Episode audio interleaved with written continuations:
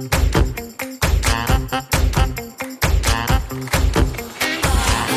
Willkommen bei Schwungmasse, dem Finanzheldinnen-Podcast. Ich bin Katharina und mein heutiger Gast, das ist Karin Teigel. Sie ist Unternehmerin, Moderatorin und seit 2016 als Constantly K in den sozialen Medien bekannt. Und ihr Hauptfokus, der liegt seit Jahren im Bereich Fashion. Und wer ihr Profil schon mal gesehen hat oder reinschaut, der wird schnell erkennen, je bunter, je ausgefallener, desto besser. Sie legt ihren Fokus auch so ein bisschen auf dem Hands-on Entrepreneurship und das auf eine ganz frische und bodenständige Art. Und durch ihr Durchhaltevermögen, ihren Willen, Trends mitzumachen, auszuprobieren, hat sie es mittlerweile geschafft, ein zehnköpfiges Team aufzubauen. Und genau darüber und was sie ausmacht, darüber wollen wir heute sprechen. Hallo Karin, schön, dass du da bist. Hallo, ähm, danke für die Einladung, eine Riesenehre. Ich bemühe mich, schön zu sprechen. Ähm, ich bin ja Salzburgerin und habe dann auch dementsprechend ein bisschen ein Dialekt, aber wir machen das heute ganz, ganz äh, schön, damit jeder alles versteht. Danke, dass ich da sein darf. Ich freue mich sehr. Karin, ich glaube, wir haben ganz viel zu besprechen. Das haben wir auch schon mal gemacht in deinem Podcast. Da durfte ich ja schon mal Tipps und äh, Tricks und erste Schritte geben zum Thema Finanzen. Also wer nochmal einsteigen möchte in das Thema oder auch grundsätzlich in Karins Podcast schnuppern möchte, das verlinken wir mal direkt in den Show Notes. Und da haben wir schon gemerkt, wir können viel erzählen. Aber wenn du jetzt ein Wort hättest, was dich beschreiben sollte, welches wäre das? Ganz, ganz klar Authentizität authentisch sein. Ich glaube, ähm, egal äh, wo ich die letzten Jahre war, was ich erreicht habe, welche Milestones, ähm, welche Learnings ich machen durfte, ich bin immer ich selbst geblieben und ähm, ich glaube, das ist so das, das, das Wort, das mich am besten beschreibt. Magst du so ein bisschen erzählen, warum und wie du mit Social Media gestartet bist? Mhm, ähm, ich habe eigentlich ehrlich gesagt ganz, ganz spät erst gestartet mit dem Ganzen. Es gab viele große Accounts schon in Österreich und ich habe mir immer gedacht, und das ist eigentlich total doof von mir, aber Instagram setzt sich nicht durch. Ah, also da muss ich mir jetzt im Kopf greifen, aber gut, das war halt da ganz, ganz am Anfang. Und ich habe gedacht, ach, was ist denn das schon wieder für was? Das ist was Neumodernes, mache ich nicht. Aber irgendwann dann ähm, habe ich mir gesehen, hey, das, das könnte funktionieren und, und, und, und ist irgendwie eine coole, eine coole Plattform, eine coole neue Plattform.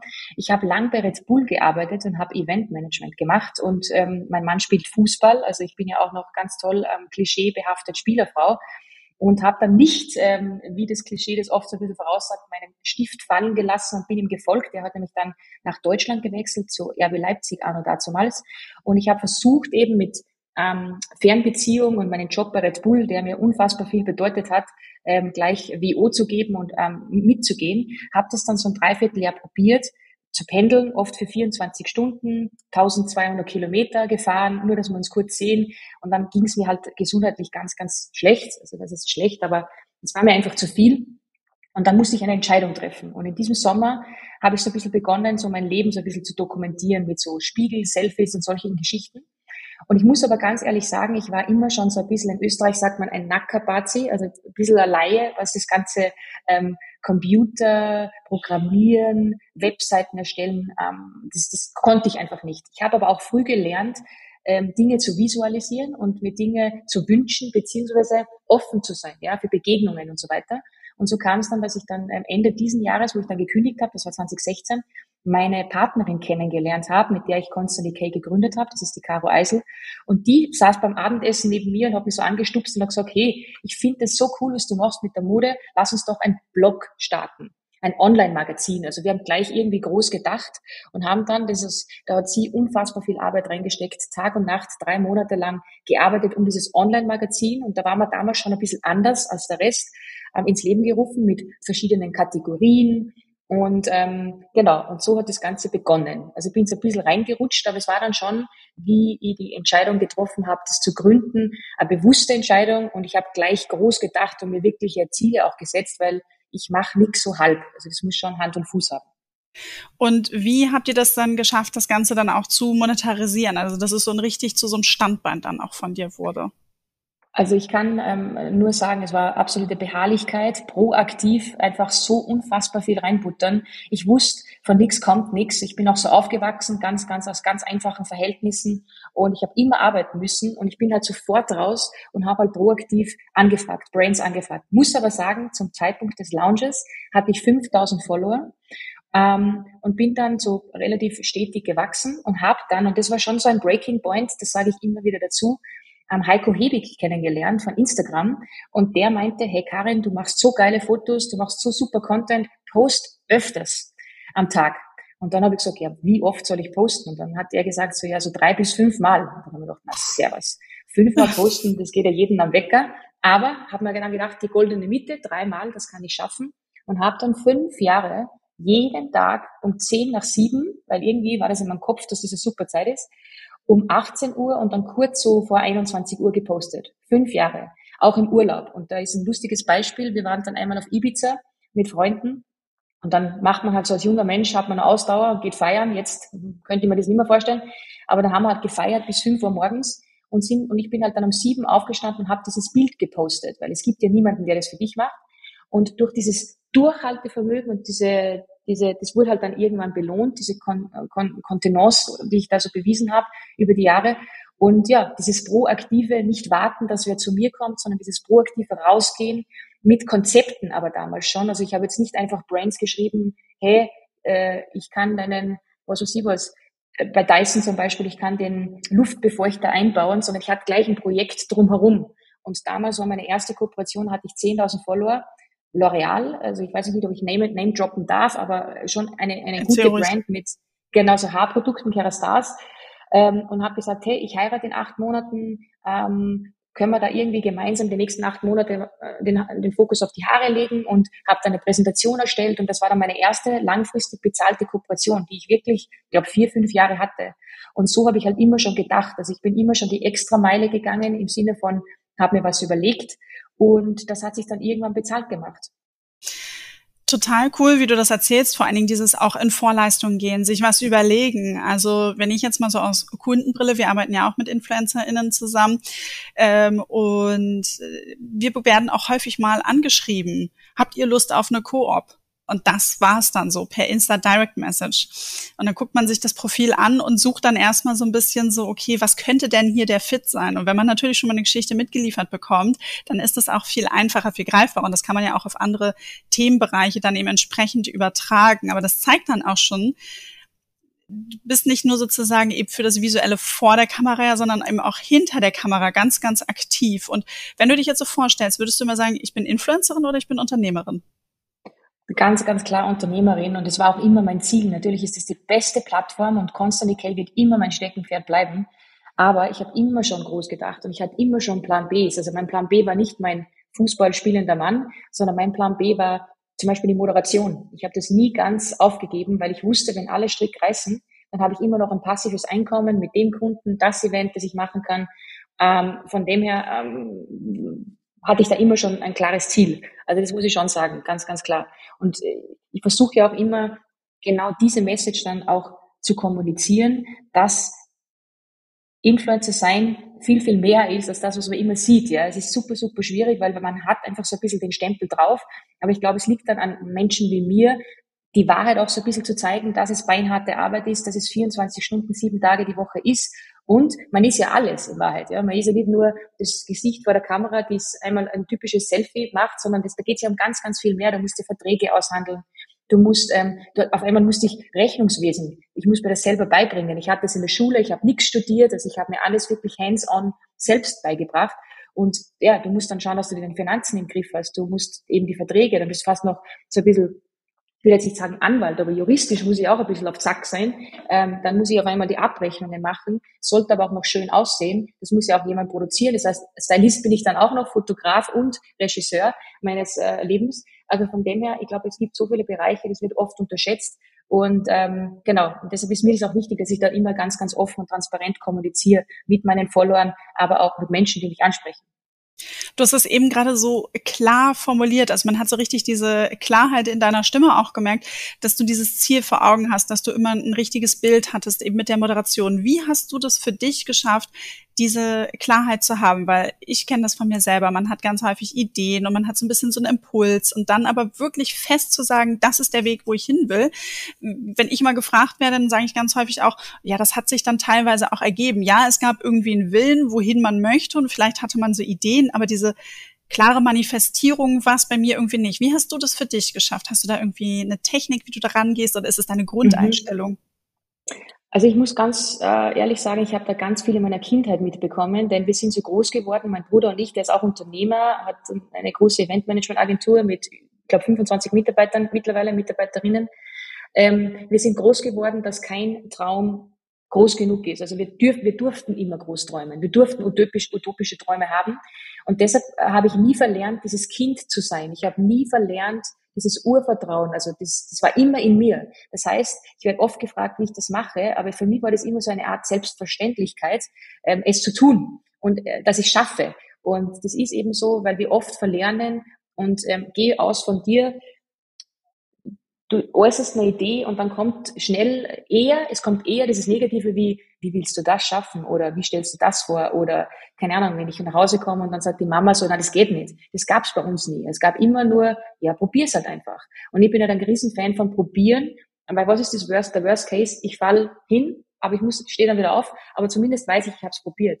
Und ähm, dieses Urvertrauen, das hatte ich immer in mir und deshalb, ja, ich habe auch keine, keines, wie sagt man, keine Heraus also kein, kein Problem, ich nenne es nie Problem, ich nenne es immer Herausforderung, aber jedes, jede Challenge, vor die ich gestellt wurde, habe ich als Challenge gesehen ähm, und nie als, oh, wie mache ich das jetzt, wie komme ich da raus? Und ich glaube, das hat mir ganz, ganz viel geholfen. Also ich glaube, mein Tipp für alle, die jetzt zuhören, ist, ähm, dieses Kind wieder rauszuholen in sich. Ja, mir hilft's immer, wenn ich Dinge visualisiere und aufschreibe. Ich habe da so ein Träumebuch, wo ähm, ich immer wieder ähm, auch utopische Dinge aufschreibe über das können wir später vielleicht noch sprechen.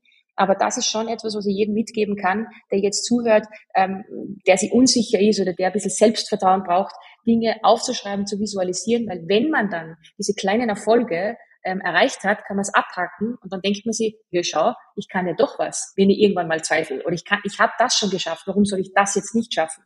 Und das ist so, ähm, ich verstehe dich, wenn du sagst, wenn es kommt, dann kommt's und dann packe ich's an. Aber für mich war immer klar, ähm, ich schaffe das. Das ist dieses Urvertrauen, dieses Kind in mir, das einfach da ist.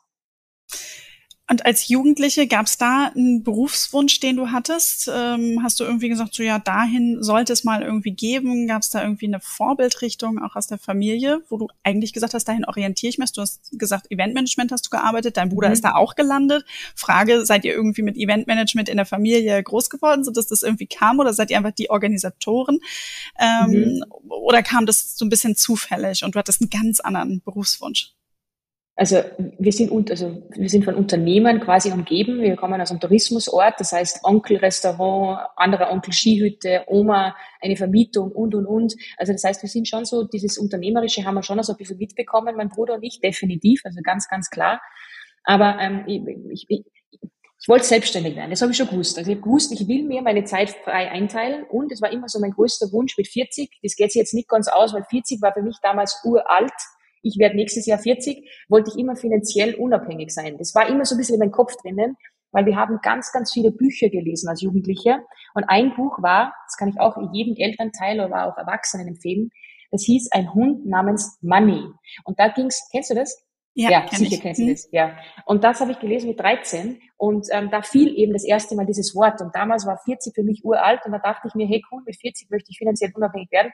Also ich wusste schon, dass ich ähm, das auf selbstständiger Basis mache. Aber ich habe ähm, meine Base gelegt mit einer Ausbildung im Tourismus. Ich habe so Tourismusfachschule gemacht mit Abitur. Und ich wusste, dass ich vielleicht da irgendwann einmal sowas machen werde, ja, ob das jetzt Eventmanagement ist oder irgendwie. Ich habe auch Kellnern geliebt. Ich liebe es an der Rezeption. Ich sage immer, wenn alle Strick reißen, dann mache ich das wieder, weil das hat mich extrem erfüllt an und damals. Also ich wollte schon immer was mit Menschen machen. Ähm, aber jetzt so das typische so Doktor oder so Tierarzt oder sowas, das wollte ich, das hatte ich nie so am Schirm. Eher sowas mit Menschen und, und Kommunikation, so Zeugs. Genau, das ist mir immer so ein bisschen, aber jetzt nicht den konkreten Berufswunsch per se. Und konntest du dir damals vorstellen, dass du mal so richtig bekannt wirst, was du jetzt ja bist auch? Nein, aber ich muss schon sagen, ich bin auch in so eine Musikschule gegangen, da habe ich auch gesungen in der Kirche und ich hatte dann oft so die Hauptparts. Also ich habe schon gewusst, es liegt mir so ein bisschen im Blut, es könnte schon klappen, aber dass es dann so wird, wie es jetzt ist, das habe ich mir auch nicht erwartet, muss ich ganz ehrlich sagen. Und ähm, aber finde ich großartig. Du nutzt ja deine Bekanntheit jetzt auch für gute Zwecke. Ähm, es ist nicht nur so, dass du deine Bekanntheit aufgebaut hast, eben diese Reichweite und sagst, okay, ich monetarisiere das komplett, sondern du gibst ja auch einiges zurück. Was machst du da beispielsweise oder was sind Themen, die dir da, da am Herzen liegen?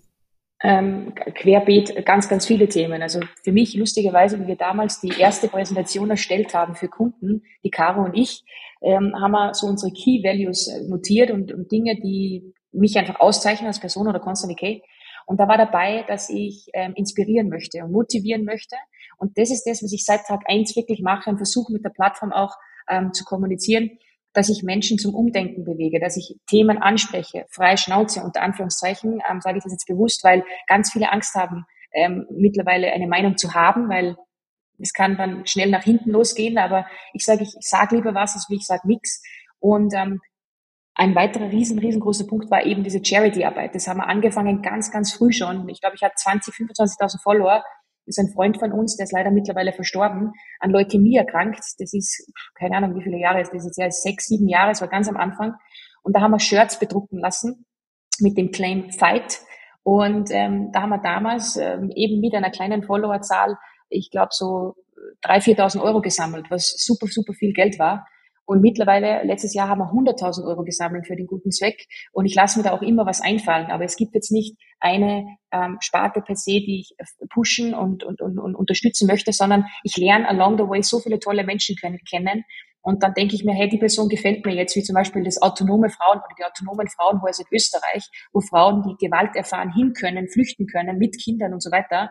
Und da habe ich die Ob Frau kennengelernt, also die Geschäftsführerin, und es hat mich so dermaßen beeindruckt. Also war für mich klar, dass ich die unterstütze. Oder Kinderkrebs ist ein riesengroßes Thema, ähm, wo ich dann auch vor Ort ins Krankenhaus fahre und, und das dann sehe. Und da, da, da könnte ich, da würde ich, und ich muss auch ganz ehrlich sagen, das ist das, was mich 100.000 Prozent so richtig erfüllt. Jobs sind cool und natürlich ist es auch wichtig, dass man Geld verdient. Aber so richtig glücklich machen tut mich genau das, wenn ich dann, so wie letztes Jahr, auf einmal 60.000 Euro überweisen kann für Soforthilfe. Das äh, macht immer Österreich, der Ö3, der, der, der Radiosender, der größte Radiosender, ähm, macht so, eine, so einen Soforthilfefonds. Und für mich war wichtig, dass ich da ja 60.000 rüberballer, damit sofort geholfen werden kann zur Vorweihnachtszeit. Und das war, das, das ist unfassbar schön. Ja, klingt total gut und ich finde es auch super. Und das ist ja auch der Weg, wie wir uns kennengelernt haben. Ihr habt uns angeschrieben ähm, für die Constant Decay äh, oder für deine Charity Box, wo du dann eben gesagt hast, okay, mit Markenpartnern stellst du eine coole Box zusammen. Die hat einen viel höheren Wert und äh, wir haben dann eben unsere Bücher sozusagen zur Verfügung gestellt und ihr habt die Boxen verkauft und äh, darüber kam dann der Kontakt. Wir fanden es eine tolle Aktion, weil wir gesagt haben, hey, mhm. es ist eben ähm, für uns natürlich auch eine Präsenz, aber eben eben auch ein wichtiges, äh, wichtiges Thema und das passte zu dem Moment. Muss ja auch mal gucken, wie, wie passt es. Aber ähm, glaubst du, dass Influencer und auch Unternehmen grundsätzlich hier, also Influencer ihre Reichweite noch mehr nutzen sollten und vielleicht auch Unternehmen ihre, ihre Macht, die sie ja teilweise auch haben? Tun sie dir das häufig noch nicht ausreichend genug? Ja, absolut. Also ich merke es auch selber immer, wenn wir es launchen und es wird jetzt den einen oder anderen nicht so freuen, wenn ich das sage, aber es ist mir wurscht.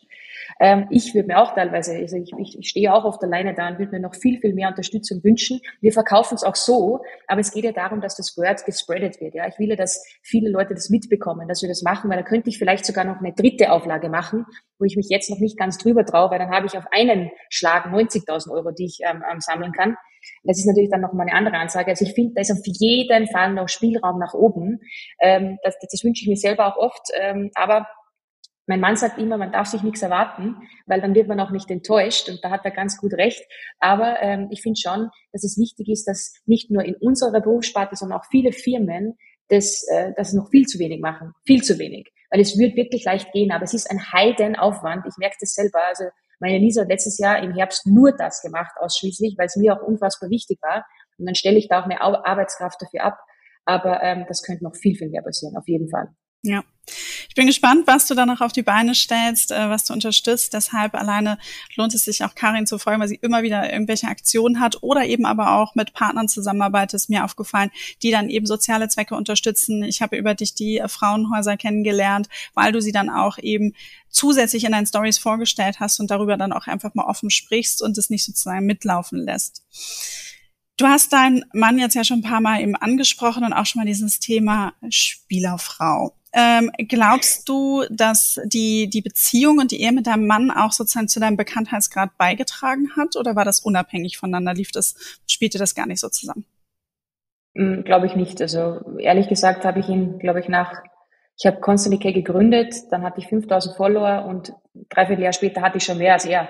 Also ich glaube, nein, ähm, auf keinen Fall, weil er ist damals zu RB Leipzig gewechselt, die waren noch dritte Liga, da war jetzt auch nicht der Fokus so drauf. Also das wäre eine liebe Ausrede, wenn das Menschen mir unterstellen würden. Und es war gar nicht so, ganz im Gegenteil. Ich glaube, es war wirklich ähm, dieser Wille und diese Extrameile, die ich immer gegangen bin seit Tag eins. Das muss ich schon sagen. Ja.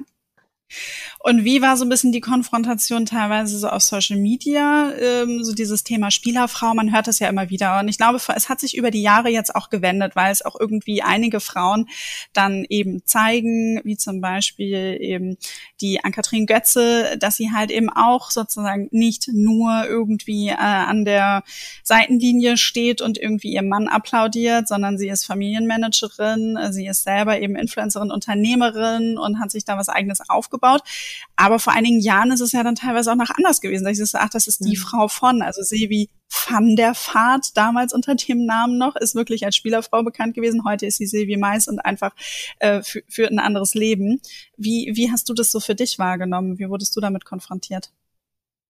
Eigentlich nicht wirklich. Also natürlich, wie wir Constantly K gelauncht haben, hat Georg in die Bundesliga dann gewechselt nach Deutschland. Da war dann schon so, oh, jetzt wird sie Bloggerin oder irgendwie so. Ähm, aber die Stimmen sind ganz, ganz schnell still geworden und jetzt sind all die Kritiker oder all diejenigen, die das anfangs hinterfragt haben, äh, ruhig, aber ich vergesse das nie, weil ich weiß noch genau, wer das war. Ähm, aber nichtsdestotrotz war das in meinem Fall nie so, weil ich habe das auch ehrlich gesagt immer wieder ein bisschen offen kommuniziert und habe gesagt, okay, äh, bin auf Fragen eingegangen, wie auf deine Frage und habe einfach erklärt, das ist nicht so. Also ich habe noch nie einen Cent von Georg genommen, was die Firmen anbelangen, anbelangt. Ich habe mir 80 Prozent der Handtaschen und meinen ganzen Schnickschnack und Schabernack selber gekauft. Zum Glück, da war das immer möglich.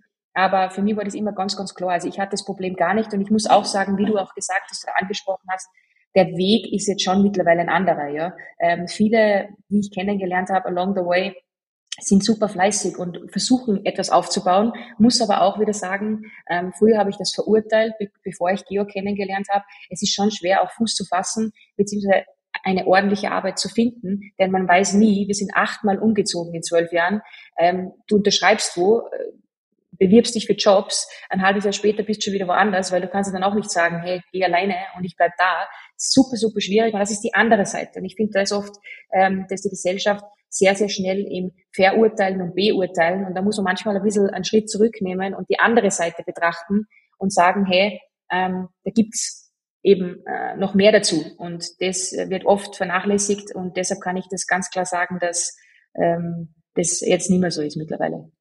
Du hast eben schon so ein bisschen das Thema äh, Finanzen in eurer Beziehung angesprochen. Jetzt ist es ja so, es ist kein, kein Geheimnis. Äh, Rente in Deutschland, die startet mit 67, ich weiß nicht, wie das äh, in Österreich ist. Äh, genau. glaube ich. Mhm. Okay. Ähm, ich kenne keinen erstklassigen Fußballspieler, der so lange dann äh, auf dem Feld steht. das mhm. heißt also, Karriereplanung ist das eine, aber auch Finanzplanung. Wie geht ihr in eurer Beziehung das Thema Finanzen an? Wie viel sprecht ihr darüber und wie habt ihr euch da organisiert? Magst du ein bisschen erzählen? Ganz, ganz viel sprechen wir darüber und ich finde, das ist auch wichtig. Ähm, ich finde, es ist wichtig, wir haben bis dato nach zwölf Jahren Beziehung kein gemeinsames Konto.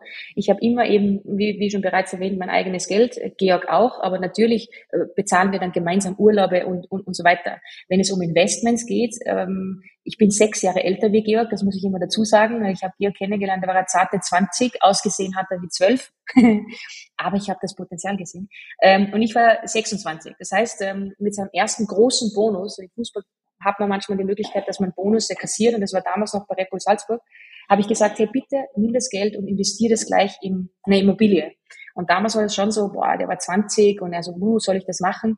Und hat aber dann doch ähm, ein bisschen auf mich gehört, auf die alte Frau, Freundin damals noch, und ähm, hat das dann gemacht. Das heißt, ähm, relativ früh investiert in Wohnungen und das finde ich großartig, dass sich auch das ein bisschen verändert, weil früher war das so, gibt's immer noch die Fußballer, die das Geld beim Fenster rausschmeißen und dann nichts mehr haben, wenn die Karriere vorbei ist. Aber wir hatten immer schon diesen Weitblick, dass das eine Zeitspanne ist, ein Zeitfenster ist und da gilt es einfach, smart zu sein, gut zu investieren und dementsprechend haben wir das gemacht in Form von Immobilien.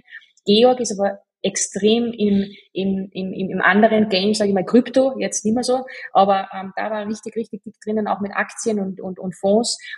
Der fuchst da wirklich rein und liest da auch jede Menge Bücher Und ich muss ganz ehrlich sagen, da verlasse ich mich immer so ein bisschen auf ihn, was er dann empfiehlt. Ich geschaftel dann, sage in Österreich, immer so ein bisschen mit und sage, hm, ist das schon schlau, aber wir sind da komplett transparent und besprechen da alles gemeinsam. Okay, das heißt auf der einen Seite, ähm, er gibt viel Inspiration. Also eigentlich kann man es ja zusammenfassen, ganz am Anfang hast du ihm so ein bisschen den ersten Schubs gegeben. Hey, ähm, denk mal langfristig, lass uns irgendwie hier in Immobilien investieren. Habt ihr da gemeinsam in eine Immobilie investiert oder war das dann seine Investition? Ähm, ins, also die erste war seine Investition und dann haben wir es immer so ein bisschen aufgesplittet. Ähm, mal ich, mal er. Ähm, genau. Aber die, die, die allererste, der, der Startschuss war schon er, weil ich war 26, ich war davor fünf Jahre im Ausland. Ich hatte jetzt nicht unbedingt viel Geld auf der Seite, dass ich sage, okay, ähm, ich, ich, ich gebe dir jetzt was. Das war einfach nicht möglich. Aber along the way wurde das dann besser zum Glück und dann haben wir das gemeinsam gemacht. Ja, auch ein schöner Weg. Der Impuls kam dann. Ähm, mittlerweile ist es, dass Georg sich ja manche Themen tiefer dann reinfuchst, wo du sagst, ah, da ist für mich eine Grenze, aber ihr tauscht euch dann halt wieder aus und äh, seid da eng im Gespräch und trefft vor allen Dingen auch gemeinsame Entscheidungen. Magst du verraten, warum es kein gemeinsames Konto gibt. Es gibt ja dieses schöne Drei-Konten-Modell, jeder hat seins mhm. und dann mhm. hat man noch ein gemeinsames. Warum habt ihr euch äh, dagegen entschieden oder war das, ist es eine unbewusste Entscheidung, die einfach so gewachsen ist? Eigentlich ist es eine unbewusste Entscheidung. Du hast uns den Tipp schon mal gegeben im Podcast und dann haben wir schon drüber gesprochen auch. Aber wir haben dann gesagt, ganz ehrlich, wir teilen uns ja sowieso alles auf. Also es ist jetzt wurscht, bei uns ist es nicht so, du kaufst ähm, einmal die Woche ein oder wenn ich fünfmal einkaufe und er das nächste Mal einmal oder umdreht, ist es wurscht. Also es war eigentlich eine unterbewusste Entscheidung. Das stand nie zur Debatte irgendwie. Ich weiß nicht warum, aber keine Ahnung. Also kann ich dir jetzt so nicht beantworten, aber war jetzt keine bewusste Entscheidung. Alles klar. Ist ja manchmal dann auch einfach so, dass es so wächst und häufig ähm, wird ja auch dieses Kontomodell dann relevant, wenn sich dann eben auch sozusagen die, die Lebenssituation und Konstellation dann auch verändert, wenn man nochmal andere gemeinsame Kosten hat. Und am Ende ist ja immer das, wofür ich plädiere, weil ganz viele fragen ja so, was ist denn das richtige Modell für uns? Das, womit ihr euch in der Beziehung mhm. wohlfühlt. Und wenn ihr das diskutiert und besprecht und halt sagt, das passt für uns und wir sind damit fein, dann ist es auch genau richtig so, dann sollte man da auch nichts dran ändern, weil ihr seid diejenigen und nicht sozusagen, weil es jetzt irgendwie so ein tolles Modell gibt, muss man das machen. Mhm. Karin, du hast vorhin von deinem Träumebuch erzählt. Magst du zum Abschied vielleicht nochmal erzählen, was in dem Träumebuch drin steht für die nächsten Jahre oder so einen kleinen Einblick geben? Ähm, ja, auf jeden Fall. Also ich habe das ähm, immer schon, als Kinder hatten wir das Träumebuch und da gab es damals noch den Universalkatalog oder Otto-Katalog. Ja. Da kann ich mich erinnern, da habe ich immer so Häuser ausgeschnitten und alles, was ich irgendwie cool fand und da reingeklebt, egal wie groß, klein, wie auch immer. Und ähm, ich mache das heute auch noch, ähm, aber nicht mit Ausschneiden, sondern ich visualisiere Dinge, wo ich mich sehe. Lustige Geschichte. Ich habe damals reingeschrieben, ich möchte gern zu Ö3 Frühstück bei mir.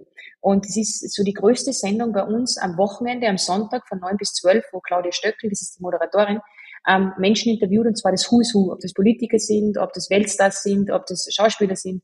Und ich durfte also ein bisschen die Lanze brechen und war als erste Influencerin, Unternehmerin dort. Ich habe es geschafft, ich habe das damals aufgeschrieben und es war wirklich utopisch, einer damals. Aber letztes Jahr im Mai wurde ich dann eingeladen. Und es war für mich so, dass mir gedacht habe, so wow, das steht einfach auf einer der ersten Seiten in meinem Träumebuch und ich habe es geschafft. Also ich habe da immer solche Sachen.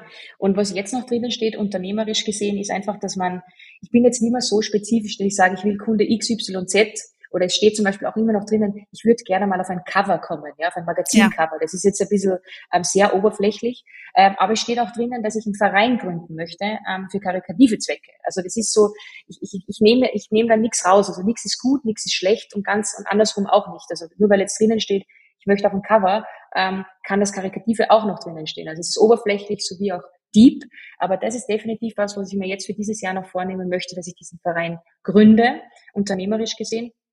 Und ansonsten, ja, so klein, so Kleinzeugs, ja, die, die ich auch leicht erreichen kann, weil das motiviert mich dann wieder. Also, ähm, ja, aber ich kann das wirklich jedem empfehlen, so ein Buch sich zu holen und einfach mal aufzuschreiben, wo will ich hin? Und wenn es ist, dass ich einmal in der Woche Sport mache oder dass ich jeden Tag zehn Minuten lese. Ich glaube, wenn man das macht und auch schafft, sind das kleine Erfolgserlebnisse und die tragen dann dazu bei, dass man sich einfach gut fühlt und dass vielleicht dieses Kind, dieses Urvertrauen wieder kommt. Und das, das hilft mir wirklich sehr, muss ich echt sagen. Das klingt wirklich gut und vor allen Dingen, du klingst richtig motiviert und äh, mit Feuer. Das freut mich und ich drücke dir die Daumen, halte uns up to date über den karikativen Verein. Ich bin sehr gespannt, drücke die Daumen und äh, wünsche dir jetzt noch einen ganz tollen Tag. Danke, Karin. Vielen, vielen Dank für die Einladung und bis ganz, ganz bald. Dankeschön.